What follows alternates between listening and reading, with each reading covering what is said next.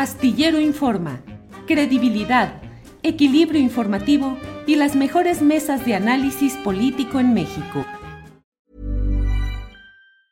Many of us have those stubborn pounds that seem impossible to lose, no matter how good we eat or how hard we work out. My solution is PlushCare.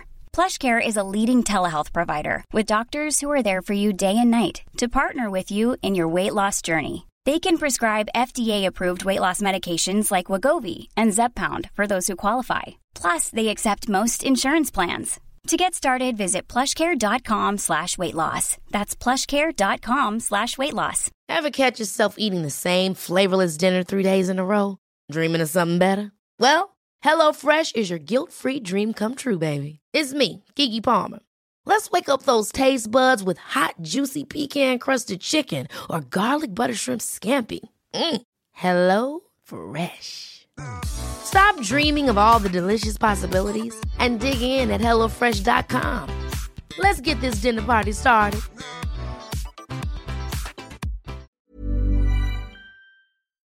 Gerardo. Gerardo, buenas. Buenas tardes, Julio, ¿cómo estás? Buenas tardes a tu auditorio.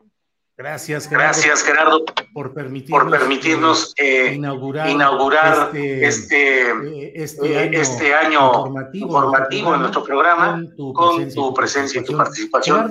Gerardo, Gerardo, ¿cuánto, ¿cuánto es el es peso, de lo que se está, que se está- desde hoy rumbo a 2024? Hay, desde mi punto de vista, un proceso de sucesión no solo adelantado, lo cual es obvio y evidente, sino también ese adelanto, pues en la discusión, en el debate, incluso en los ataques y las críticas eh, masivas hacia algunos de los personajes que participan. Me ha llamado mucho la atención eh, un segmento de críticas contra tu persona, luego de que emitiste un mensaje en el cual hablaste de este episodio de Ricardo Monreal frente a Cuitlagua García y el tuit de apoyo de Marcelo Ebrard a la actitud de amigo que manifestaba Monreal con eh, el señor del Río Virgen. ¿Qué está pasando? ¿Está adelantado pasando? esto y puede resultar altamente peligroso para ese proceso sucesorio, Gerardo? Gerardo. Bueno, eh, primero agradecerte al contrario de que inicie este ciclo de charlas con, conmigo, te agradezco mucho. Y a mí me parece que si hay una, es obvio, una sucesión adelantada, apenas se acaba de cumplir, ahora sí que tres años, un mes, la mitad del camino literal del gobierno del compañero presidente, él está en plenitud, el acto en el Zócalo fue impresionante, el respaldo popular es muy grande, eh, las encuestas que no las hacemos nosotros, las hacen nuestros adversarios, le dan, le reconocen en torno al 70% del respaldo popular. Está en un momento muy sólido el movimiento, esta revolución sin violencia que es la cuarta transformación. En lo que tú comentas respecto a posibles eh, sucesores del compañero presidente, donde oficialmente reconocen a dos extraordinarios compañeros, a Claudia Sheinbaum, jefa de gobierno, y a Marcelo Ebrard. Eh, Monreal ha insistido en su derecho y en su determinación de buscar ser candidato, y yo mismo he planteado lo propio. Abajo, la verdad es que yo siento las cosas muy bien en torno a mi persona, y me parece que más que un debate, hay un proceso que hay que tratar de, en lo posible, de desterrar, que es de intrigas, de denuesto, de calumnia, porque no es un intercambio de críticas entre aspirantes o posibles aspirantes, sino son de quienes se dicen apoyar a estas eh, candidaturas o posibles candidaturas y utilizan exactamente los mismos recursos que la derecha, de mentir, de distorsionar, de calumniar. Ricardo Monreal es un compañero que tiene por decirlo suave, poca simpatía abajo en el movimiento, hay mucha desconfianza en torno a su persona y se le armó una canalla, muy, una campaña canalla desde mi punto de vista, muy fuerte a raíz de que él sostiene, y él puede estar equivocado, yo no estoy diciendo que tenga razón, pero él sostiene que del Río Virgen es eh, inocente y que le inventaron ese delito de grave, por cierto, muy grave de asesinato. Y él fue solidario y la Nochebuena fue a visitar en el penal de Pacho Viejo en Jalapa a su amigo y compañero. Yo dije que ese gesto lo, eh, lo enaltecía como ser humano. Eh, eh, Marcelo Ebrard dijo algo similar y se nos fueron encima con todo, metiéndonos en la misma campaña, acusándonos de traidores, por ejemplo, que es un término pues muy fuerte y muy, muy desproporcionado, muy desafortunado, porque bueno, yo hablo de mí, en mi caso está acreditada una larga trayectoria de lucha de décadas eh, por la transformación del país y muchas, la mayor parte de ellas al lado del compañero presidente López Obrador. Entonces, este, sí es, es, un asunto, yo le he pedido a la gente que simpatiza conmigo que no entremos en esa lógica de diatriba, de calumnia, de denuesto, que la unidad es muy importante, yo creo que vamos a salir bien en 2024, pero la unidad es fundamental. Compañero presidente ha modificado su posición para bien, ha planteado que no tiene candidatura alguna, que él apoyará a quien gane las encuestas, que es una candidatura del movimiento, esto es de Morena, Pete y Verde, sin ningún sectarismo, con altura de miras, entendiendo bien que mientras más amplia sea su abanico de posibilidades, pues mejores condiciones tiene para que el movimiento resuelva con la candidatura más sólida al relevo. Entonces yo creo que él ayudará con esa madurez y con ese eh, tino político que está mostrando y que los que aspiramos pues tenemos que insistir en quienes nos apoyan no incurran en este tipo de prácticas. Yo, yo espero que las cosas se enderecen, aunque también no soy ingenuo y la disputa por el poder siempre es dura aún entre compañeros, compañeras. Yo comentaba a Danton, el orador más brillante y más querido de la Revolución Francesa y del pueblo francés, pues fue guillotinado y, Robespierre, el líder de esa revolución, fue guillotinado también, o, a Zapata o a Villa fueron asesinados. No estoy diciendo que esto vaya a pasar con nosotros, afortunadamente en pleno siglo XX no, no, las cosas no llegarán a, ese tipo de situaciones, pero sí va a ser muy duro la lucha por el relevo. Gerardo, ¿cómo cambia? Gerardo, ¿cómo cambia? La, la imagen tuya, aplaudida, reconocida, elogiada por tus intervenciones oratorias frente a representantes de los poderes eh, de que, que están en retirada, y eres un héroe en un pedestal cívico y de pronto en cuestión de minutos eh, te acusan de lo peor. O sea, eh, me parece que hay no solo una desmemoria histórica, sino además un proceso también de descalificación de carreras como si el proceso político que hoy se vive hubiese surgido de pronto solamente en 2018, ahí hubiera sido el momento y no hubiera todo lo anterior. Pero te pregunto en concreto, ¿son campañas armadas según tu punto de vista o son genuinas de militantes convencidos de lo que dicen? Yo creo que hay de las dos, yo creo que hay de las dos. Eh, son campañas que se caen muy rápido, porque no es la primera que yo sufro, que yo vivo, este, y los hechos, no hay cosa más cerca que la realidad. Entonces yo regreso a tribuna, hago alguna defensa de estas que me caracterizan del movimiento y todo lo que han intrigado se cae a pedazos. O sea, porque no solo es como bien lo comentas, las décadas que hay atrás de lucha, sino además el mantenerte en una línea que se dice fácil, pero no es sencillo. O sea, ser consecuente, ser congruente, implica siempre este, un esfuerzo en el sentido de, que todo el tiempo tienes que estar eh, vigilante de tus actos, de tus palabras, de tus compromisos, de tus hechos eh, y de la congruencia eh, que has venido construyendo. Yo tenía una amiga, mi hermanita María Fernanda Campa Uranga, que era una chingona, una mujer extraordinaria. Yo le decía a Fernanda, es que de verdad eres una giganta que fuerza para mantener la congruencia y ella decía, no, eso no lo sabemos, todavía no me he muerto. Entonces, y, tenía razón en esencia, porque no, no es sencillo esto, ¿no?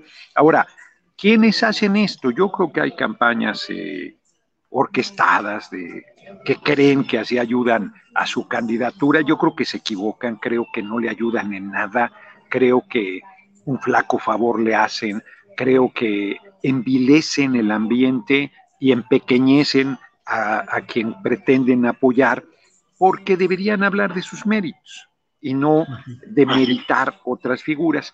Y por otro lado, creo que hay quien de buena fe, por inexperiencia política, por eh, tener la pasión a flor de piel, por ser muy ligero en los juicios, pues puede soltar eh, eh, mensajes desproporcionados. O sea, acusar de traición a un compañero o una compañera no es un asunto menor es una de las acusaciones más graves que puede haber sobre alguien y que se suelten con esa ligereza, este, con esa inconsistencia, además desde el anonimato de las redes, porque la mayoría de, las cuentas no arriesgan nada, ¿no? no dan su nombre, no ponen su cara, no tienen un prestigio que cuidar, ¿no? o sea, lo hacen desde el anonimato, entonces de ahí es muy fácil intrigar, denostar, tergiversar las cosas.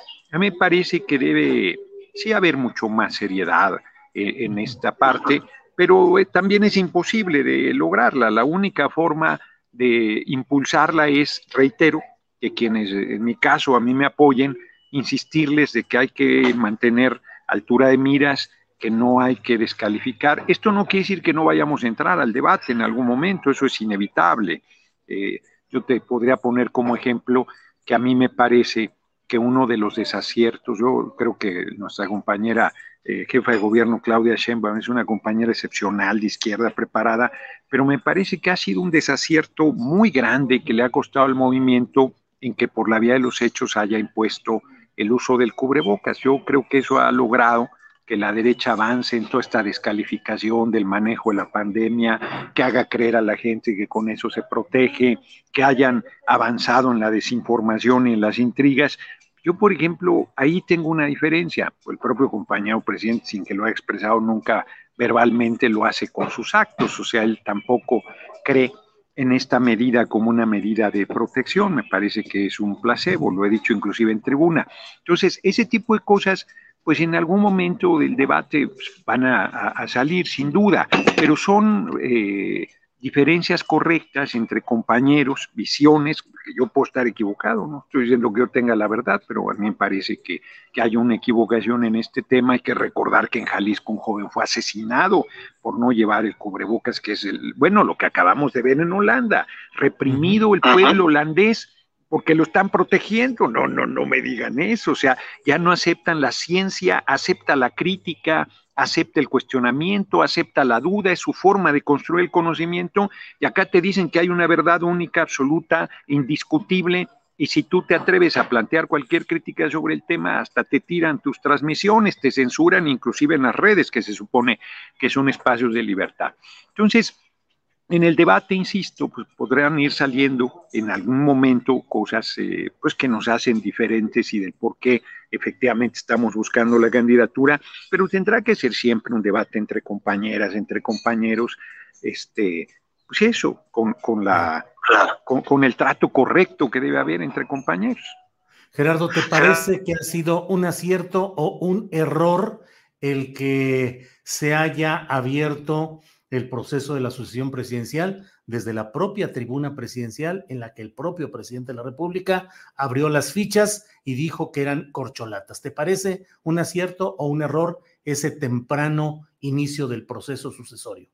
Fíjate que ahí puedo pecar de arrogante, no es el caso, pero creo que mi posición de plantear desde muy temprano mi determinación de buscar la candidatura en su momento y ser el relevo del compañero presidente, generó eh, toda esta temprana apertura del proceso, porque mientras que, y yo decidí hacerlo, porque si se revisan los hechos, yo fui el que estuve insistiendo y luego finalmente, compañero presidente, como bien comentas, lo, lo planteó. Porque desde mi punto de vista, en mi caso, tengo una posición política mucho más modesta eh, para proyectar mi, meta, mi objetivo. O sea, una diputación es un espacio pues muy modesto en realidad, muy importante, muy digno, pero muy modesto. No tienes un gobierno de la capital del país que tienes una estructura y las posibilidades de, de, proyección muy fuertes, o desde la Secretaría de Relaciones Exteriores, que ciertamente el compañero Ebrard pues, está ni mandada a hacer, ha hecho una labor verdaderamente destacada, ¿no? Indiscutible. Y además pues es una estructura poderosa. Eh, mucho eh, más limitado el de, el de eh, Ricardo Monreal, pero que sin embargo tiene el liderazgo del Senado y, de todo, y de todo ese órgano colegiado. Entonces, de todas las, eh, si hablas de otras posibles compañeras o compañeros, ni se diga, quien tiene una posición relativamente más modesta es la mía, y por eso decidí tempranamente plantear mi, contrario a como regularmente se estila, de no, no, yo estoy esperando, yo no es el momento, ya veré, este, yo no le entraré. No, no, yo decidí desde muy temprano plantear para ir consolidando mi camino en este objetivo. en todo esto, en todo este proceso que se está viviendo, eh, pues eh, siempre hay el señalamiento de que hay críticas hacia un lado y no hacia otro, un poco para equilibrar. Ya comentaste que Ricardo Monreal tiene una situación de aparentemente baja, eh, bajo éxito, bajo aprecio en la base de la 4T o de Morena. Hiciste una crítica del de, eh, tema de Claudia Sheinbaum y el uso del cubrebocas. De Marcelo Ebrard, ¿qué criticarías?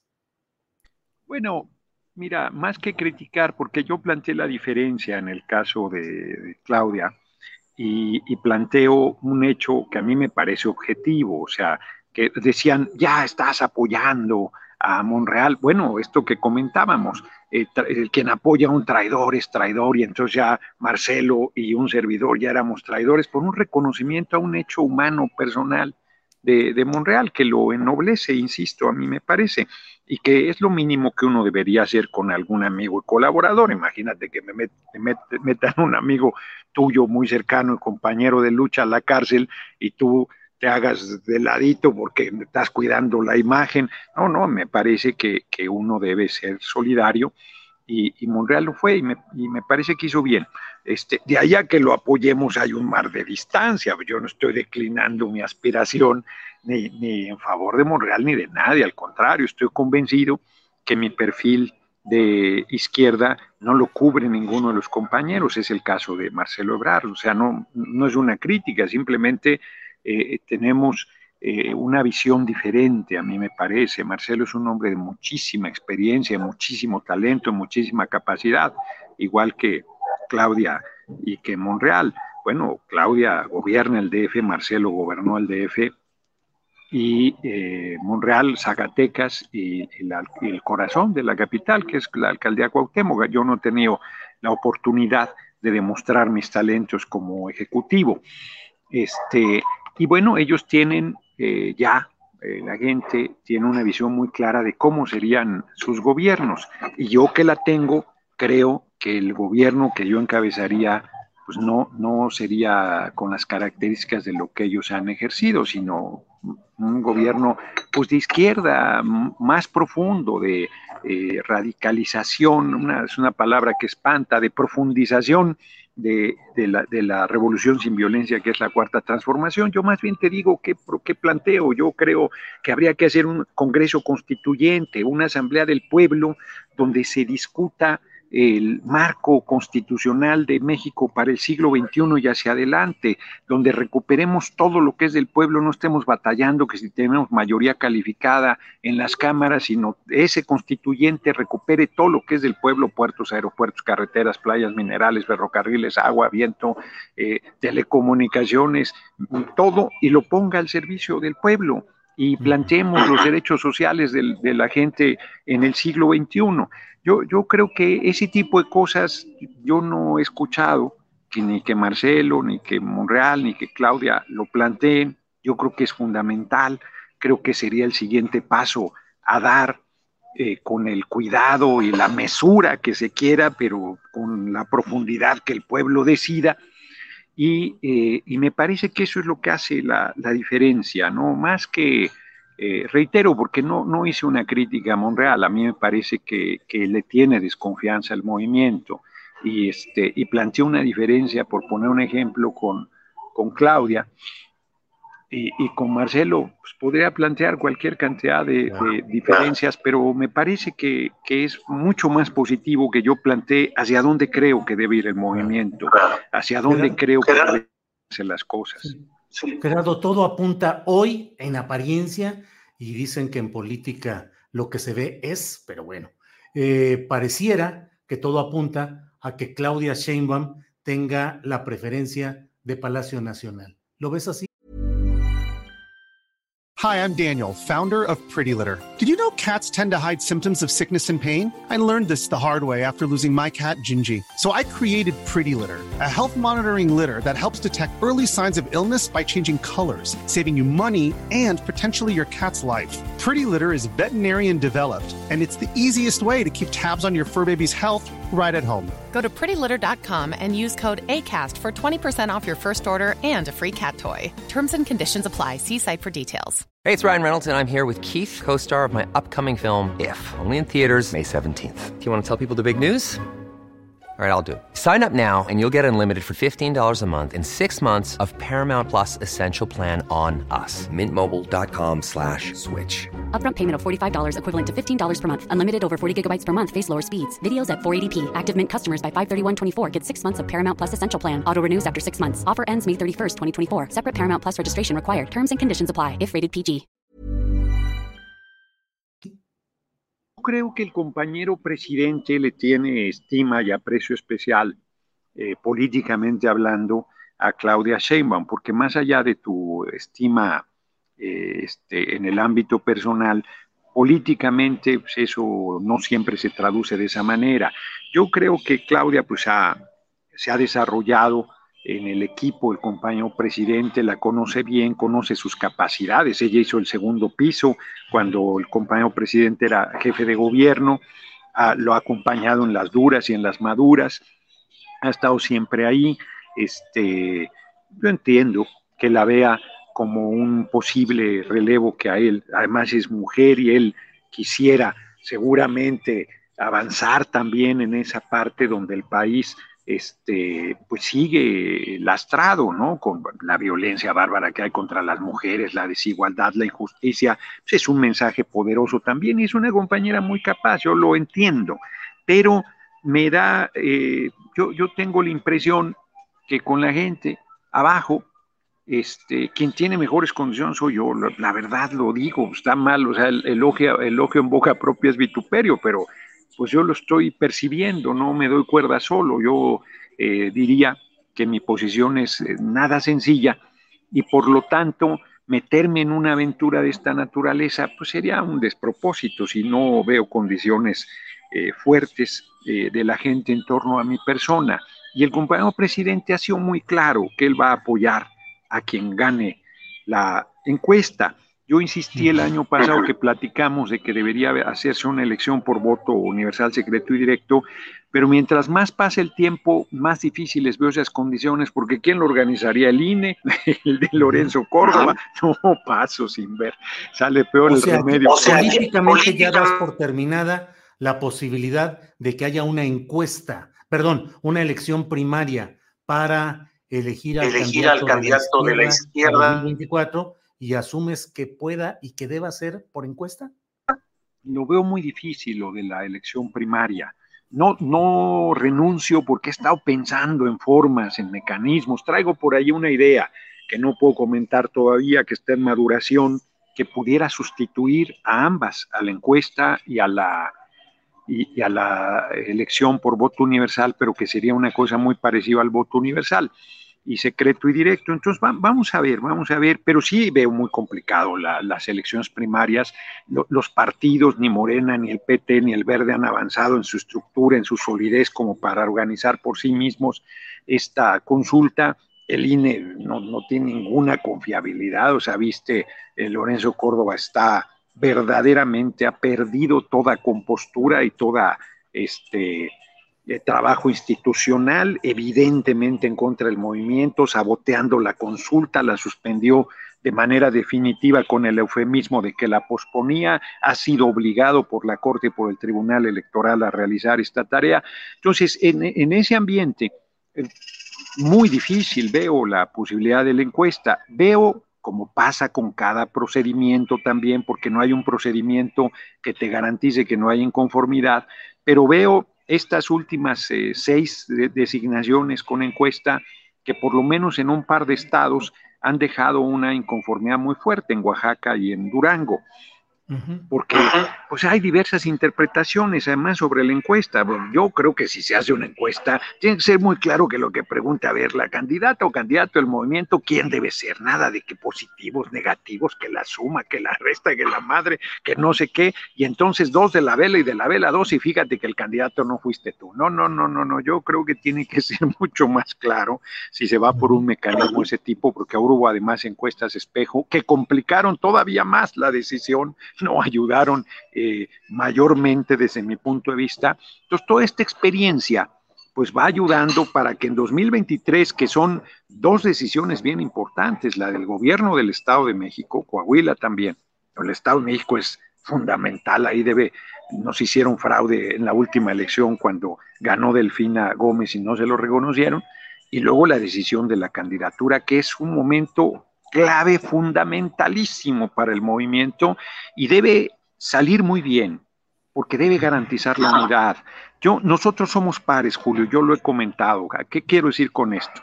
Mientras que López Obrador es nuestro líder, ¿quién va a discutir? Yo no discuto el liderazgo de López Obrador. Compañero presidente ha sido mi líder por décadas y, y, así lo he reconocido siempre. Y yo creo que Marcelo, Claudia y Monreal, no soy su vocero, pero creo que también.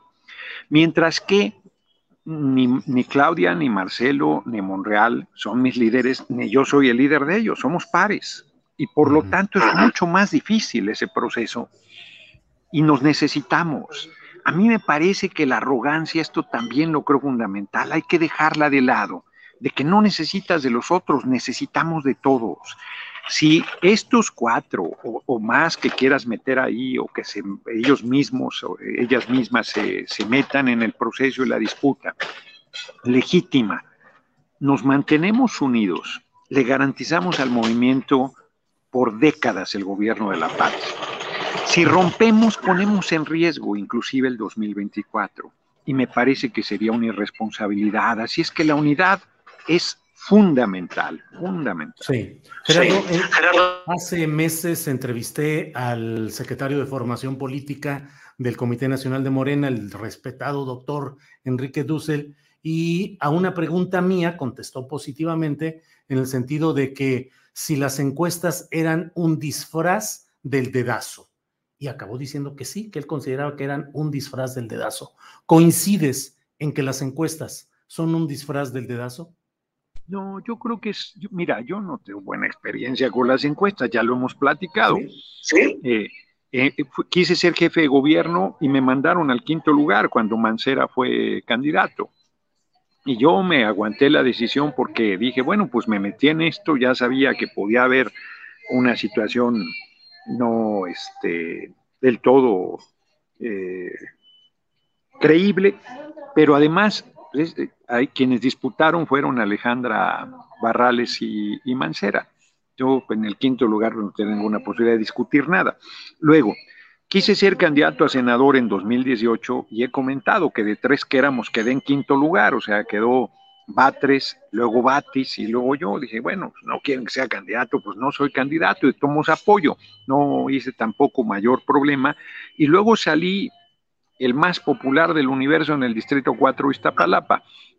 Este, o sea que con el mismo mecanismo, que dos veces he sido este, derrotado, también con ese mismo mecanismo hoy soy diputado federal. Ya en la reelección ni siquiera me pusieron a nadie enfrente como adversario, tuve la candidatura de manera automática, también porque fue muy firme Alberto Anaya en defender las posiciones que el PT tenía. Entonces, a mí me parece que sí se presta a, a una parte este, no clara de la solución de la candidatura, sobre todo por este asunto que te digo de las interpretaciones, porque no se pregunta puntualmente quién debe ser el candidato del movimiento, sino se meten un montón de elementos positivos, negativos, cruces y no sé cuántas cosas que acaban haciendo confusa la decisión. No sé si esté planteando una simplonería, pero reitero, a mí me parece que la pregunta debe ser puntual. ¿Quién debe ser el, así como hacen en los sondeos? ¿Quién quieres de estos cuatro que sea el candidato? Ah, pues ya, y, sobre eso se resuelve. Y no hay interpretación posible porque, porque la gente de manera muy precisa está diciendo quién quiere que sea el candidato. No, no, no le pones ningún. Pero ahora sí que. Ahora sí que sea como sea, la encuesta que defina eh, Morena y el conjunto de la 4T, ¿tú aceptarás el resultado de esa encuesta? Si entro a la encuesta, voy a aceptar el resultado. No, no puede ser de otra manera. Sí, sí, si entro a la encuesta, voy a aceptar el resultado. Tendría que pasar una cosa verdaderamente, este, de, una este, burla absoluta como para que yo dijera, oye, no, no, no, no puede ser. Eh, lo digo de otra manera, Julio. Yo estoy muy claro que no voy a ser candidato si no hay un poderosísimo movimiento que me respalde. Y tiene que ser visible, tengo que ser un fenómeno social, político, este, pero ¿Y lo ves en este momento? Todavía. No, no todavía. Yo creo que ahí va. Yo creo que ahí va en maduración, pero sería, este, no, no. Yo, yo creo que se está consolidando y creo que se puede dar. También puede no darse. Y puede que crezca mucho mi candidatura, pero que no madure hasta tal grado. Y si no madura hasta tal grado, pues no voy a ser candidato, porque es evidente que son muchas las eh, adversidades que hay que remontar y si cualquiera de los candidatos garantizamos el triunfo, más menos, pues cualquiera puede ser candidato. Si el proceso está muy complicado y se necesita el mejor candidato, al que dé el mayor rendimiento, pues yo creo que si ese es el escenario que se da, junto con el hecho de que la gente diga, no, no, no, nosotros queremos que se profundice esta revolución. Nosotros queremos que haya todavía más energía en este asunto y el que la garantiza es Gerardo. Eh, yo creo que ahí yo tengo una buena posibilidad. Es temprano también, porque como bien lo comentábamos al principio, es una sucesión adelantada. Entonces, mira, desde que ni siquiera sé si voy a estar vivo en 2024, ¿no? Hasta que pueden pasar cualquier cantidad de cosas. Una este, alternativa, una alternativa sería ser candidato a senador por la Ciudad de México? Mira, no estoy buscando alternativas. Yo quiero ser candidato a la presidencia en su momento. Yo quiero ser el relevo, el compañero presidente. Me parece que quien gane debe articular a todo mundo y no dejar a nadie.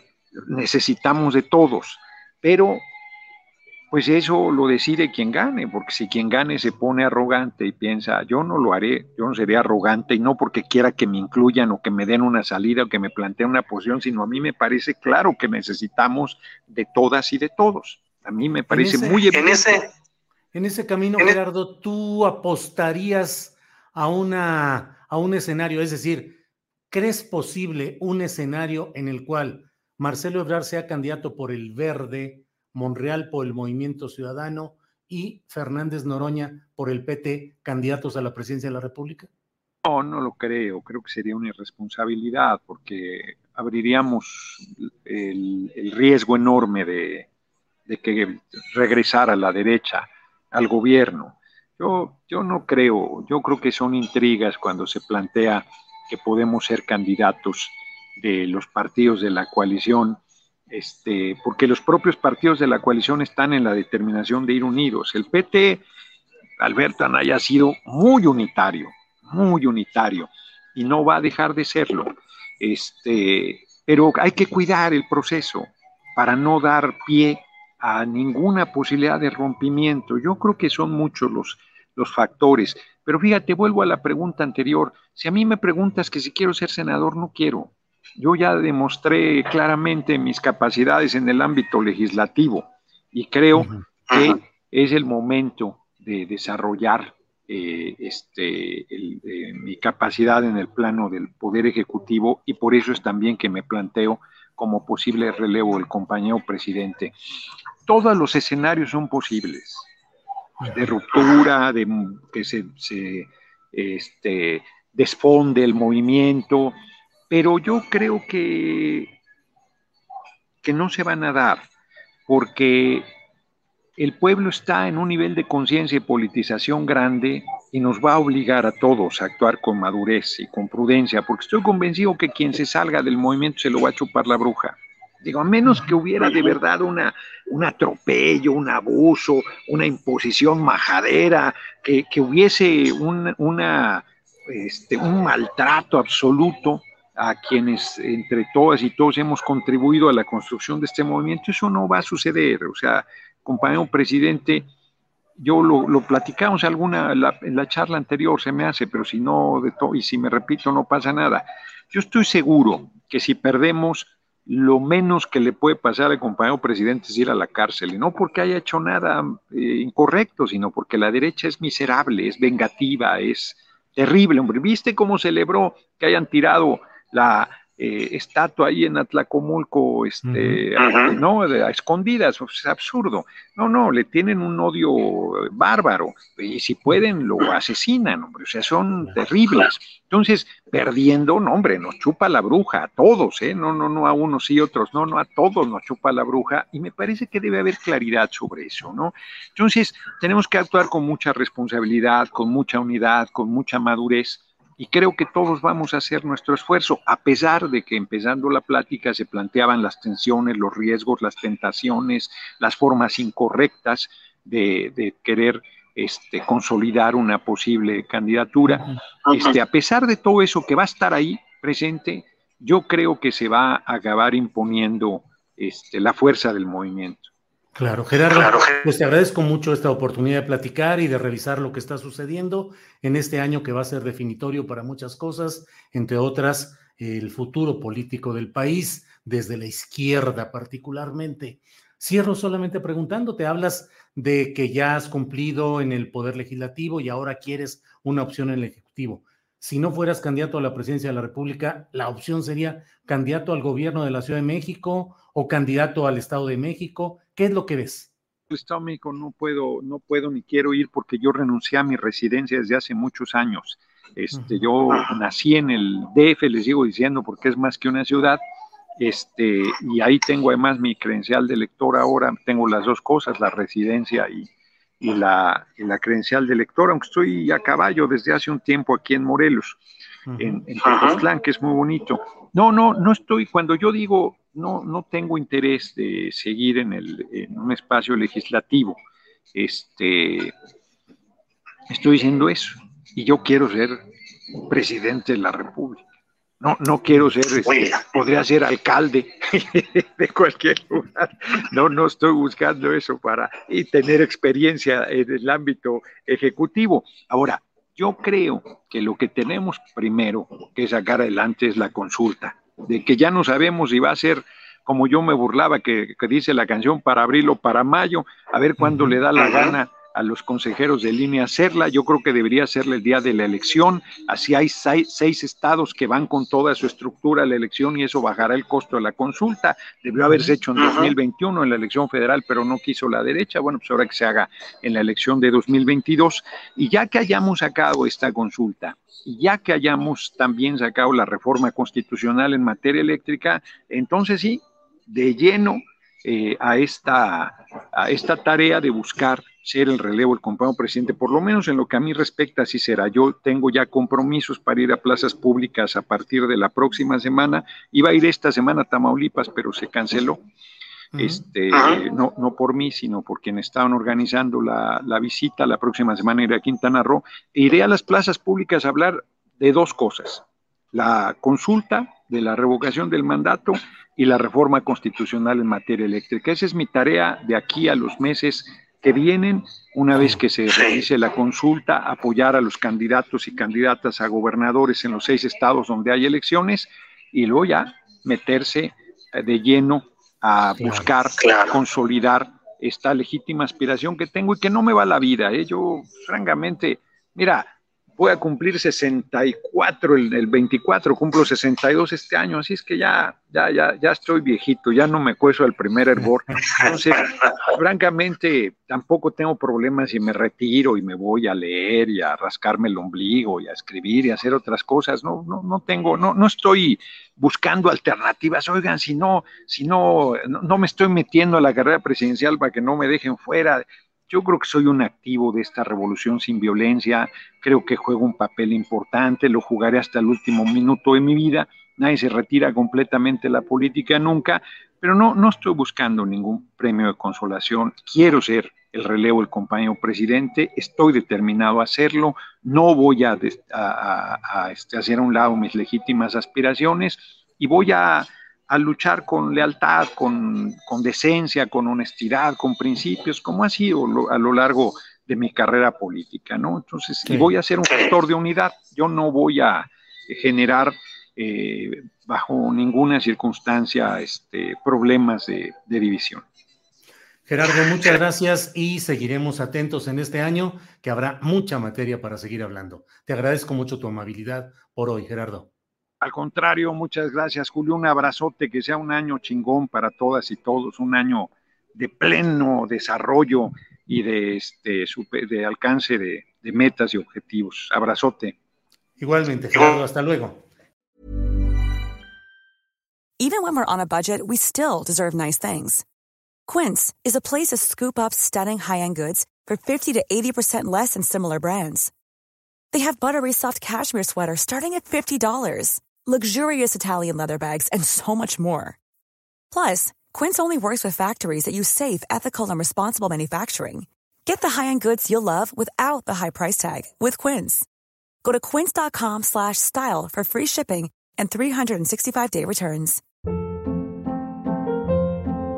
Hold up. What was that? Boring. No flavor. That was as bad as those leftovers you ate all week. Kiki Palmer here, and it's time to say hello to something fresh and guilt-free. Hello Fresh. Jazz up dinner with pecan-crusted chicken or garlic butter shrimp scampi. Now that's music to my mouth. Hello Fresh. Let's get this dinner party started. Discover all the delicious possibilities at hellofresh.com.